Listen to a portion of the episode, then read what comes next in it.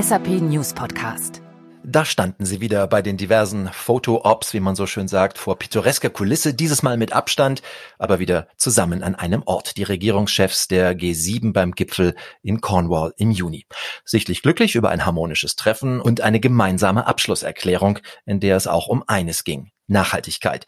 Wir werden unseren Planeten schützen, indem wir eine grüne Revolution unterstützen, die Arbeitsplätze schafft, Emissionen reduziert und den weltweiten Temperaturanstieg auf 1,5 Grad beschränken soll, hieß es da im Kommuniqué.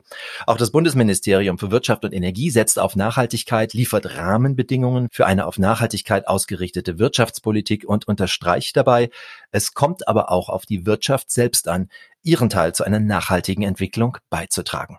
Und damit sind kleine, mittelständische und auch global agierende Unternehmen gleichermaßen gemeint.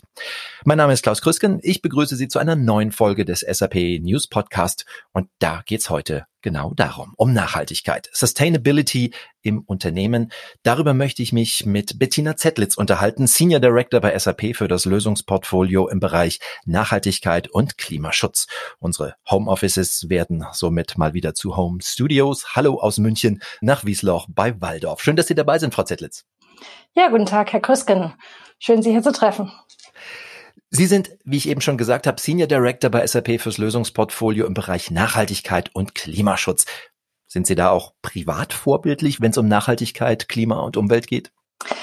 Ja, natürlich versuche ich auch meinen individuellen Beitrag zu leisten. Äh, und es ist interessant, ähm, dass das eins der Dinge ist, die als erstes nachgefragt werden. Wir erleben das auch bei SAP, dass auch die SAP gefragt wird. Also wenn ich mal in meinen individuellen Beitrag schaue, versuche ich zu tun, was man tun kann. Also ich fahre zum Beispiel ein Elektroauto, ich ernähre mich vegetarisch oder großteils auch vegan mit regionalen und biologisch angebauten Produkten. Ich benutze keinerlei Gifte im Haus und Garten, äh, minimiere meinen Plastikverbrauch, habe eine Photovoltaikanlage auf dem Dach und äh, offsette natürlich auch alle meine Flüge, wenn ich sie denn mache. Heutzutage macht man das ja nicht mehr so viel. Gut, das ist schon sehr, also ich würde mal sagen, das ganz Normale, was andere auch machen ähm, und würde mich jetzt da auch nicht besonders ähm, als Vorbild herausstellen wollen. Aber es gibt da einen großen Bereich, den ich als mit meinem individuellen Beitrag nicht erreiche. Ich mache mal das Beispiel mit dem Apfel. Wenn ich einen regionalen Apfel kaufe, und das tue ich gerne, weil die wachsen hier rundum, dann glaube ich, dass ich damit das äh, bessere Produkt kaufe, weil keine großen Transportwege äh, nötig sind und ja, weil ich auch ungefähr sehe, was hier die Apfelplantagen ringsum so machen. Aber wenn ich da mal drüber nachdenke, dann weiß ich auch, dass über den ganzen Winter diese Äpfel in ein Kühlhaus gelagert werden. Und die verbrauchen natürlich auch sehr viel Energie.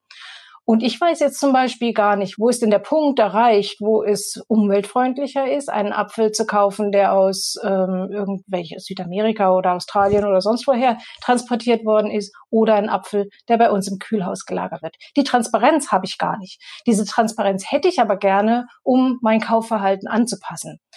Das heißt, alle Produkte, die ich kaufe, kann ich gar nicht so richtig beeinflussen. Und je schwieriger, komplizierter die Produkte sind, wie zum Beispiel ein Handy oder ein Auto, umso schwieriger ist es, das da ein Gefühl dafür zu entwickeln. Und das ist einfach nicht intuitiv. Das heißt, aus meiner Sicht muss Klimaschutz von allen mitgelebt werden und speziell von denen, die halt auch die größeren CO2-Emissionen verursachen. Und da kommen halt die Unternehmen ins Spiel. Darüber wollen wir uns in unserer gemeinsamen guten halben Stunde ausführlich gleich noch unterhalten. Äh, kurze Zwischenfrage, haben Sie einen Garten, dass Sie dieses Apfelthema möglicherweise noch direkter lösen können? Ich habe einen Garten und ich habe Apfelbäume, aber auch die sind wachsen halt nur im Herbst. Nochmal zur, zur großen Lage. Die USA, die sind wieder mit an Bord beim Pariser Klimaabkommen. Europa, damit Deutschland, wird seine Klimaziele jetzt noch schneller erreichen. Klimaneutral bis 2050, 55 Prozent Reduktion bis 2030. Das ist noch ehrgeiziger als das G7-Ziel. Klingt nach guten Nachrichten und doch hat man immer wieder das Gefühl, es geht eigentlich nicht richtig voran. Wie sehen Sie das? Ja, Klimaschutz ist natürlich auch ein sehr politisches Thema. Entsprechend sieht man das auch mit den Fridays for Future Demonstrationen und dementsprechend polarisiert dieses Thema und weckt auch Ängste. Denn jedes Gesetz, was da kommt, schränkt natürlich auch die persönliche Gestaltungsfreiheit ein. Ich denke, die aktuellen Daten des Klimawandels zeigen klar, dass wir nicht mehr darauf hoffen können, dass die Emissionen auf freiwilliger Basis von Unternehmen oder Individuen so stark reduziert werden, wie es nötig ist. Und darum ist jetzt politisches Handeln gefragt. Das wiederum führt natürlich zu Gesetzen. Wir haben auch Besteuerungen und andere Instrumente hier. Und wir wissen ja auch wirklich schon lange, dass neue Regelungen kommen müssen und kommen werden. Wir wussten halt bislang nicht, wie die aussehen werden. Je konkreter diese Gesetze und Regelungen sind, desto besser ist es eigentlich für die Unternehmen. Denn erstens mal gelten sie ja dann für alle und nicht nur für die, die sich da motiviert dafür einsetzen.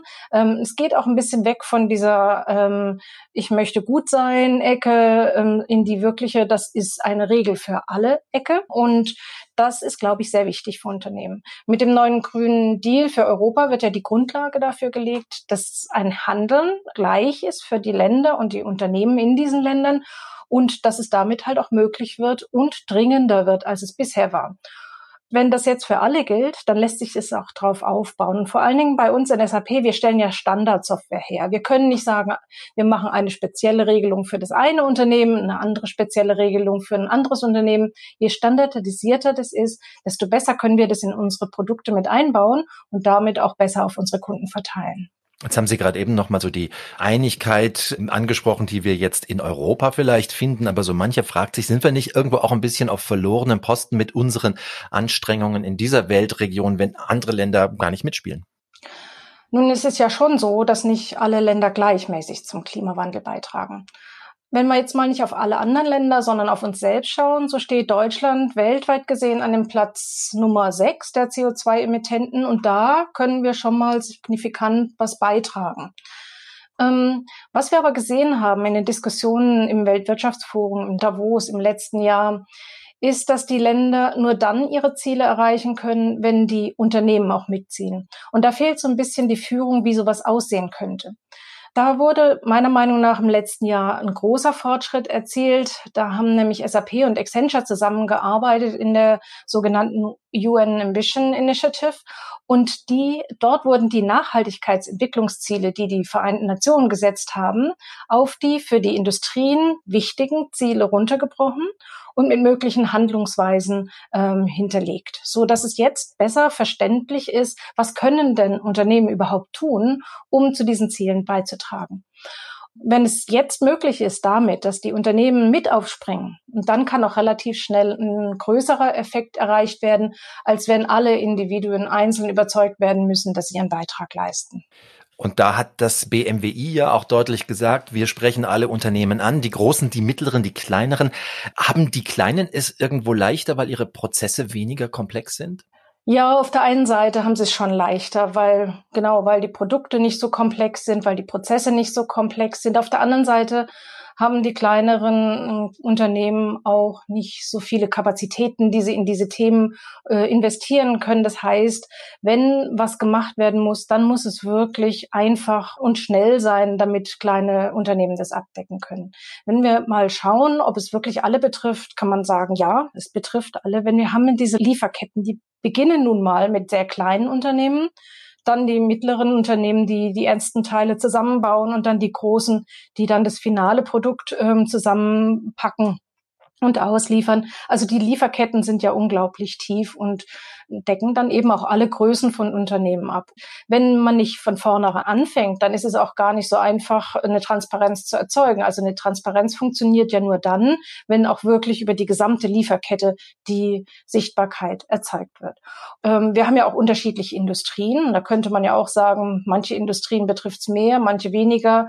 Klar, in Bezug auf Klimaschutz betrifft es natürlich die Industrien mehr, die sehr viel Energie verbrauchen oder produzieren. Aber trotzdem sehen wir, dass jede einzelne Industrie ihre spezifischen Aspekte hat für Klimaschutz, für Nachhaltigkeitsziele und so weiter. Speziell in Bezug auf Transparenz sind da ganz unterschiedliche Werte gefragt. Und auch hier sehen wir, es betrifft einfach alle. Und dann gibt's die global agierenden Unternehmen, die haben natürlich eine zusätzliche Komplexität, weil die mit diesen ganzen lokalen Regelungen zurechtkommen müssen und trotzdem eine kohärente Strategie darüber entwickeln müssen, wie sie als globales Unternehmen zum Beispiel zum Klimaschutz beitragen. Die lokalen Unternehmen haben es ja noch mal ein bisschen leichter, weil die unterliegen nur einem Set von Regeln. Aber trotzdem, auch hier ist viel zu beachten. Unternehmen aller Größe sind in den vergangenen 15 Monaten sehr, sehr gefordert gewesen mit äh, all dem, was äh, die Covid-19-Krise so mitgebracht hat. Hat sich Corona so ein bisschen vor diese Sustainability-Themen gestellt oder hat uns Corona gerade Zeit zum Nachdenken über dieses wichtige Thema verschafft? Die Zeit der Pandemie war oder ist natürlich noch äh, eine Zeit, in der der Fokus der Unternehmen darauf lag, diese Krise zu überleben und zu überwinden. Trotzdem wurde uns immer wieder, auch während der Krise, von unseren Kunden gesagt, dass Nachhaltigkeitsthemen auch während der Krise nicht in Vergessenheit geraten sind und dass sie jetzt nach der Krise dringlicher sind denn je zuvor und dass sie sehr schnell wieder hochkommen. Einige Veränderungen, die die Krise hervorgebracht hat, helfen uns jetzt auch schneller, um auf diesen Weg zur Nachhaltigkeit zu kommen. Fangen wir mal mit der Virtualisierung an.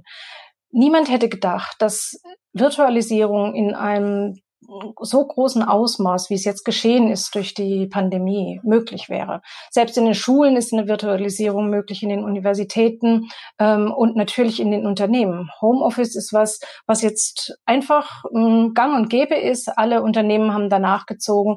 In dieser Größenordnung hätte man das vorher nicht gedacht. Genauso mit der Digitalisierung. Je weniger physisch möglich ist, desto mehr geht es eben in die Digitalisierung, in, die, in den digitalen Transfer von Daten. Auch hier sehen wir einen ganz großen Fortschritt. Und ganz speziell haben wir gesehen, dass unsere Unternehmen in der Lage sind, einem schnellen Wandel zu folgen und diesen schnellen Wandel, das ist wichtig für Unternehmen. Das gibt jetzt auch so ein bisschen Vertrauen. Wenn jetzt ein zusätzlicher Wandel in Richtung Nachhaltigkeit nötig ist, dann können sich die Unternehmen sagen, wir haben das auch geschafft in der Pandemie, dann schaffen wir das jetzt, wenn wir das geplant vorantreiben können, noch viel besser. Also von daher glaube ich, dass die Krise auch unser Unternehmen in den wesentlichen Merkmalen gestärkt hat, die dann für die Nachhaltigkeitsthemen auch genutzt werden können. Ich würde ganz gern, Frau Zettlitz, noch mal einen Schritt zurückgehen äh, und diesen Begriff, den wir hier so vielfältig verwenden, einfach noch mal definieren. Was ist eigentlich Nachhaltigkeit, Sustainability? Ja, das wurde sehr gut definiert durch die Vereinten Nationen. Die haben die Nachhaltigkeitsziele formuliert und aufgelistet. Und wenn man das googelt, findet man das auch sehr schnell. Und die sind allumfassend. In dem Sinne, dass man sagt, das ist das, woran die Länder arbeiten wollen, um unsere Welt besser zu machen. Jetzt sind die ja nicht alle relevant für Unternehmen. Die sind zwar für die Länder relevant, aber nicht unbedingt für Individuen oder Unternehmen oder auch nicht für spezifische Industrien.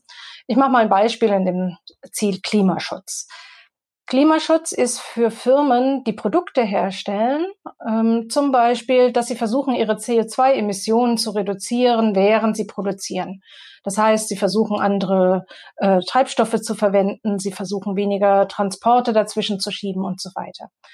Wenn man aber an Banken guckt oder andere Unternehmen im Finanzsektor, dann macht das keinen Sinn mehr. Ja, dort müssen CO2-Emissionen nicht gesenkt werden, sondern da geht es um ganz andere Dinge. Wie stellt man ein Portfolio zusammen, was nachhaltig ist und was auch überprüfbar nachhaltig wirkt und diese Dinge. Das heißt, selbst das gleiche Ziel, nämlich Klimaschutz, wird durch unterschiedliche Industrien anders definiert und die haben andere Ziele und Notwendigkeiten hier.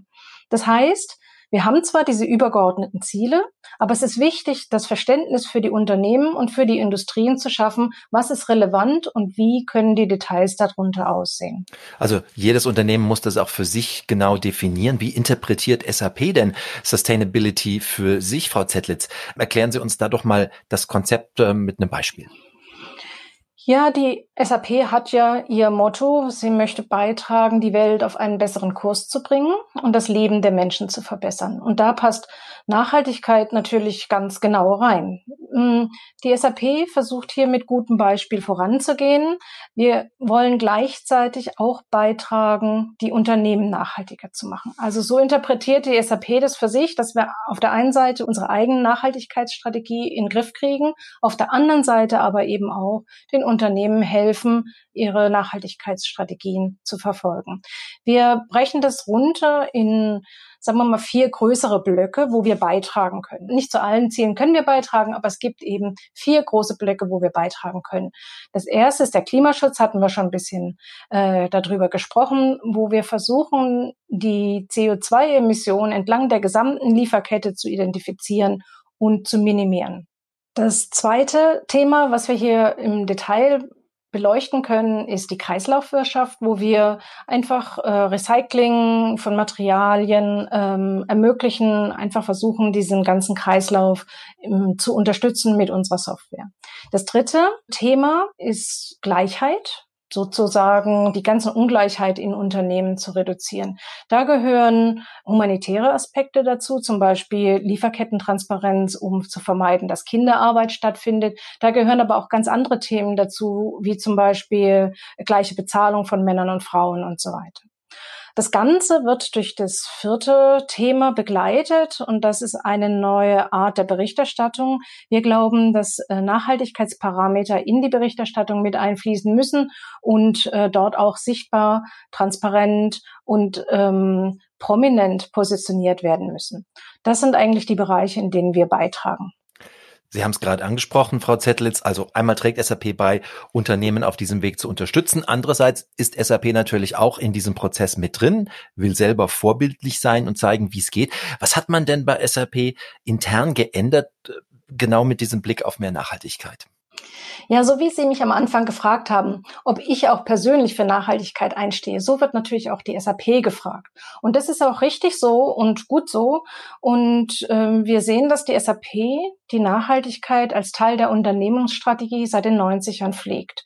Zum Beispiel haben wir seit 2009 ein langfristiges äh, strategisches Unternehmensziel im Sinne von Klimaschutz. Seit 2014 sind unsere ganzen Datencenter, wo wir unsere ganzen Cloud-Lösungen ähm, betreiben, auf erneuerbare Energien umgestellt. Wir haben das Ziel bis 2023 und das ist schon sehr bald, klimaneutral zu werden als Firma. Wir tragen zu Klimainitiativen bei. Ähm, ich hatte schon eine erwähnt mit Accenture zusammen oder auch zu Gesetzesinitiativen, die dabei helfen, neue Gesetze äh, auf den Weg zu bringen und die sozusagen auch für Unternehmen konsumierbar zu machen. Wir verwenden zum Beispiel auch kein Einmalplastik mehr. Und wir fördern im sozialen Bereich auch die Vielfalt und Integration. Und wenn Sie das so aufzählen, da merkt man schon, das betrifft irgendwie jeden Bereich des Unternehmens. Da muss man doch, wenn man das konsequent machen will, irgendwie das ganze Unternehmen umkrempeln vom Procurement über äh, Immobilienmanagement zum Beispiel, Transport von Waren, äh, was ist mit Dienstreisen. Irgendwie will jeder einzelne Prozess angefasst werden. Ja, da haben Sie wohl recht. Das betrifft die gesamte Lieferkette und alle Bereiche eines Unternehmens vom Anfang bis zum Ende. Von den Rohmaterialien bis zur Auslieferung des fertigen Produkts. Das ist wirklich ein Ressourcenthema, was wir auch als ERP-Thema bezeichnen und ich kann mal ein paar Beispiele machen. In der Personalabteilung muss man sich drum kümmern, um faire und gleiche Bezahlung. In der Finanzwelt muss man schauen, dass neue Parameter und Indikatoren in die, in die Berichte Einfluss finden. Im Einkauf muss man darauf achten, dass die CO2-Werte offengelegt werden oder auch auf andere Nachhaltigkeitskriterien achten. Also das funktioniert nur, wenn alle Bereiche schauen, was kann in, in meinem Bereich verbessert werden und das dann auch von dem Top-Management, was entsprechend in den verschiedenen Bereichen ist, auch so vorangetrieben wird. Das klingt jetzt so auf Anhieb schon mal teuer, möchte ich sagen. Äh, Christian Klein, SAP CEO, der hat die Fragestellung äh, in einem Artikel aufgeworfen, doch was wäre, wenn wir das CO2-Management in eine Investitionsstrategie mit gleichzeitigem Gewinnsteigerungspotenzial umwandeln könnten? Was wäre, wenn wir Nachhaltigkeit rentabel und Rentabilität nachhaltig machen könnten, ohne das eine für das andere zu opfern? Die Frage also, wie weit sind Nachhaltigkeit, Klimaschutz vereinbar mit Geschäftserfolg. Man hört ja schon immer wieder, Klimaschutz verursacht in erster Linie Mehrkosten, das gängige Vorurteil. Ja, genau, das ist jetzt eigentlich der neue Ansatz von SAP. Wir glauben, dass die Nachhaltigkeit keine separate Angelegenheit ist, die nur Kosten verursacht, sondern dass sie Teil der Unternehmensstrategie sein muss und dass sie auch genauso behandelt werden sollte. Deshalb kümmern wir uns darum, dass die Nachhaltigkeit überall Teil eines Unternehmens wird. Ja, wir versuchen es in jeden einzelnen Prozess mit reinzubringen. Das beginnt mit dem Erfüllen von Regularien und Einhalten von gesetzlichen Vorschriften, was ja als Basis ist, damit eine Firma einfach weiterarbeiten darf. Aber es setzt sich dann auch damit fort, dass die Nachhaltigkeitsprinzipien in die Prozesse eingebaut werden und gleichzeitig auch Effizienzpotenziale identifiziert werden können. Denn wenn ich CO2 einspare, kann das gleichzeitig auch sogar Kosten einsparen. Das ist nicht immer so der Fall, dass es teurer wird. Und es beinhaltet auch, dass neue Wachstumspotenziale und neue Märkte erschlossen werden können. Denn was jetzt hier passiert ist, dass der Markt sich verändert und durch die Veränderung des Marktes entstehen zwar schon mehr Kosten hier und da, zum Beispiel für klimafreundliche Infrastruktur, aber auf der anderen Seite sind das natürlich auch Optionen, wo man als schnelles Unternehmen, als agiles Unternehmen reinspringen kann und dieses Potenzial nutzen kann. Nun haben Sie einen guten Überblick über die Kunden, die sich sehr mit dem Thema Nachhaltigkeit auseinandersetzen, Frau Zettlitz. Äh, können Sie uns noch ein paar Beispiele für andere Unternehmen aufzeigen, die darstellen, wie man sich Unternehmensziele in Sachen Nachhaltigkeit ähm, erfolgreich setzen kann? Ja, ich denke, das tun inzwischen fast alle. Wenn man das mal googelt, dann findet man ganz, ganz viele Unternehmen, die sehr starke Unternehmensziele kommunizieren. Zum Beispiel die Allianz versichert keine Kohlekraftwerke mehr oder Maersk, die ja sehr, sehr große Schiffe betreiben, entwickeln neue Treibstoffe und Maschinen und wollen ab 2030 CO2-neutrale Schiffe betreiben, mit dem Ziel, die bis 2050 vollkommen CO2-neutral äh, zu werden. Und das, wenn man das sieht, dass große Schiffe ja einen wirklichen, wirklich hohe CO2-Emissionen verursachen, das ist ein Riesenziel, was Maersk sich da gesetzt hat. Oder wenn man mal Cemex anguckt, Zement kennt ja jeder, ähm, ist ein großer CO2-Emittent. Auch Cemex hat sich sehr ehrgeizige Ziele gesetzt. Die wollen bis 2030 35 Prozent ihrer CO2-Emissionen reduzieren. Und das ist natürlich auch für eine Zementfirma ein sehr ehrgeiziges Ziel. Wir haben auch ein paar sehr große und sehr bekannte Kunden, die jetzt unser Beta-Release für Product Footprint Management nutzen. Nestle zum Beispiel, Döler, BASF, Shell.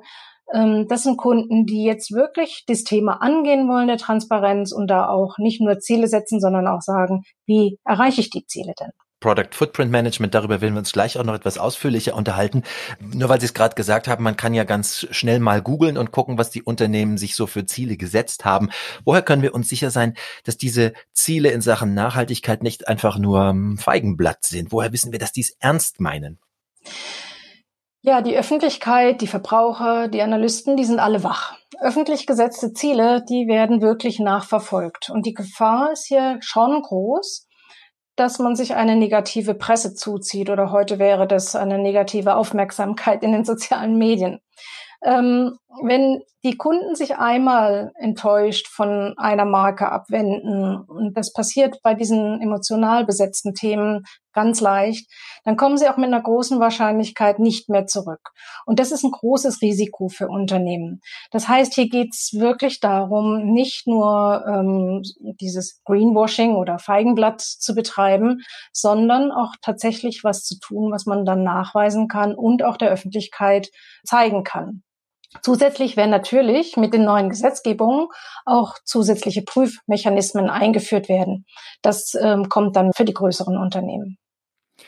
Jetzt lassen Sie uns eine der Initiativen von Ihnen, von SAP im Detail anschauen. Was steht konkret hinter SAPs Climate 21 Initiative? Sie haben eben schon Product Footprint Management angesprochen.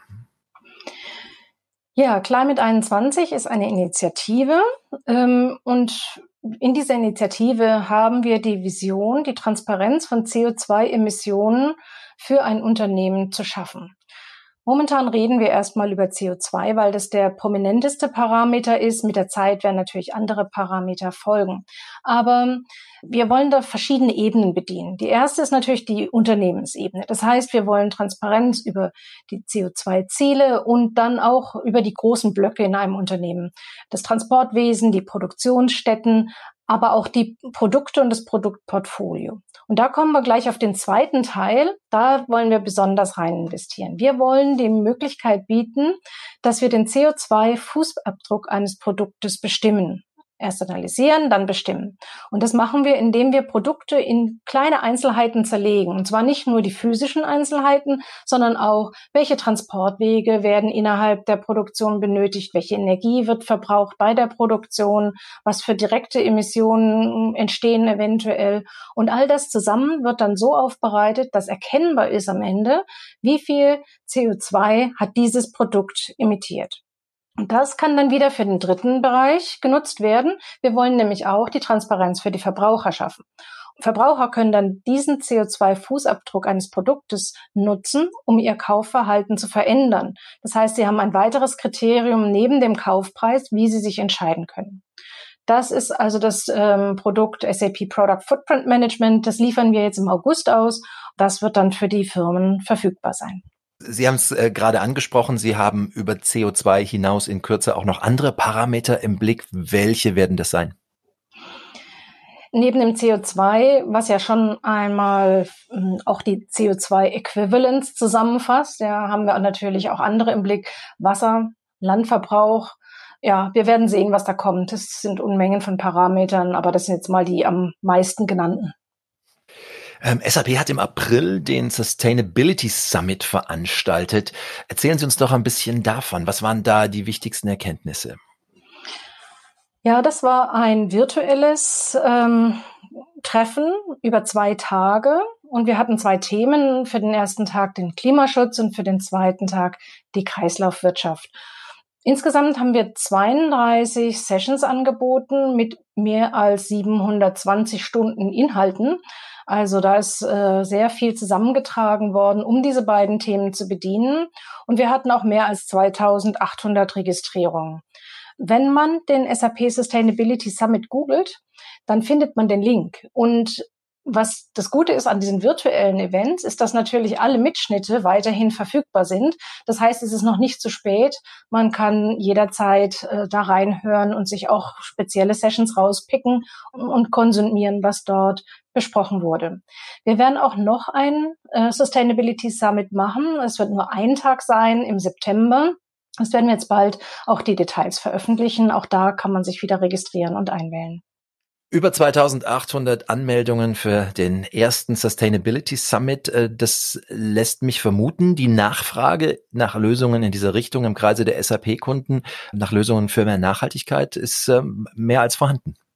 Ja, wir sehen ein riesengroßes Interesse, nicht nur bei den Kunden, sondern auch bei unseren SAP-Partnern, ähm, dieses Thema zu bearbeiten, zu strukturieren und ganz besonders sehen wir einen Bedarf, ähm, zusätzliche Berichterstattungen einzufügen, zusätzlich die Strategie, um Nachhaltigkeitsziele zu erreichen, äh, zu definieren und natürlich für mehr Daten und mehr Transparenz auf diese Daten und spezifische äh, Nachhaltigkeitstransparenz, sagen wir es mal so.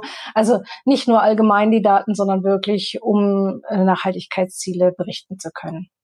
Was brauchen denn Unternehmen, um Schritte in die richtige Richtung tun zu können, um Schritte in Richtung Nachhaltigkeit zu unternehmen? Ja, erstmal ein Plan. Das ist, glaube ich, das Allerwichtigste. Man muss ja sagen, die ganz großen Unternehmen haben alle schon einen Plan. Die großen Unternehmen wissen sehr genau, was Nachhaltigkeit ist, was es für sie bedeutet und auf welche Ziele sie das runterbrechen können. Und das haben sie schon getan. Wir haben ja schon darüber geredet, dass das auch sehr leicht auffindbar ist. Wir sehen aber bei den mittleren Unternehmen, die erwarten schon auch noch mehr Führung in dem Bereich Strategie. Was ist das Wichtigste? Was muss man als erstes angehen? Und wie kann man das erreichen? Und genau das ist eigentlich das, was jetzt die mittleren und ähm, kleinen Kunden brauchen, ist diesen Plan, die relativ einfach zu erreichenden Zielen und auch, wie man die verschiedenen Rollen in einem Unternehmen bedienen kann. Äh, wichtig ist natürlich auch der Wille zur Veränderung. Der wird natürlich durch die Gesetzgebung jetzt ein bisschen erleichtert. Ähm, aber auch dieser Wille zur Veränderung, der zieht sich, da muss sich natürlich auch wieder durch alle Rollen des Unternehmens ziehen. Thema Change Management in diesen umwälzenden Veränderungen, die ja nun wirklich jeden Prozess betreffen können, wie wir es vorher schon gesehen haben, der muss äh, einfach da sein, diese Unterstützung. Was hat SAP denn da zu bieten? Warum würden Sie sagen, ist SAP die richtige Adresse? Ja, wir hatten ja schon darüber gesprochen, dass Nachhaltigkeit oft ein Problem ist der Daten und der Transparenz und der Ressourcen. Und das ist ja das Kernthema bei SAP, das ERP. Und genau durch die Prozesse muss Nachhaltigkeit genau durchdekliniert werden. Und das ist auch die Unterstützung, die SAP bieten kann. Den Weg zu finden, also die Strategie zu entwickeln, ähm, wo muss man denn hinkommen, dann die Transparenz zu zeigen auf die relevanten Daten und die Standardisierung. Weg davon, dass ein Unternehmen ganz alleine herausfinden muss, wie das geht. Ja, und dann am Ende eben auch die Compliance für das Unternehmen zu erreichen, ähm, damit ähm, die zukünftigen Regularien auch abgedeckt werden können.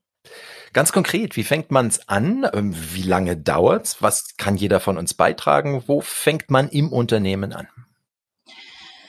Ja, es geht darum, die Veränderung zu managen und nicht von ihr überrollt zu werden. Also es geht wirklich darum, sich von dem Gewohnten zu verabschieden, das Potenzial in den neuen Gegebenheiten auch zu entdecken eine Haltung, dass man sagt, ich kann, das ist alles ähm, mit Kosten verbunden und ähm, es wird mir schädigen. Das ist, glaube ich, die falsche Haltung. Hier ist es wichtig, den Verbraucher ernst zu nehmen in seinem Willen, ihr Kaufverhalten zu ändern und das als Unternehmen wiederzuspiegeln, was da jetzt der neue Bedarf ist draußen.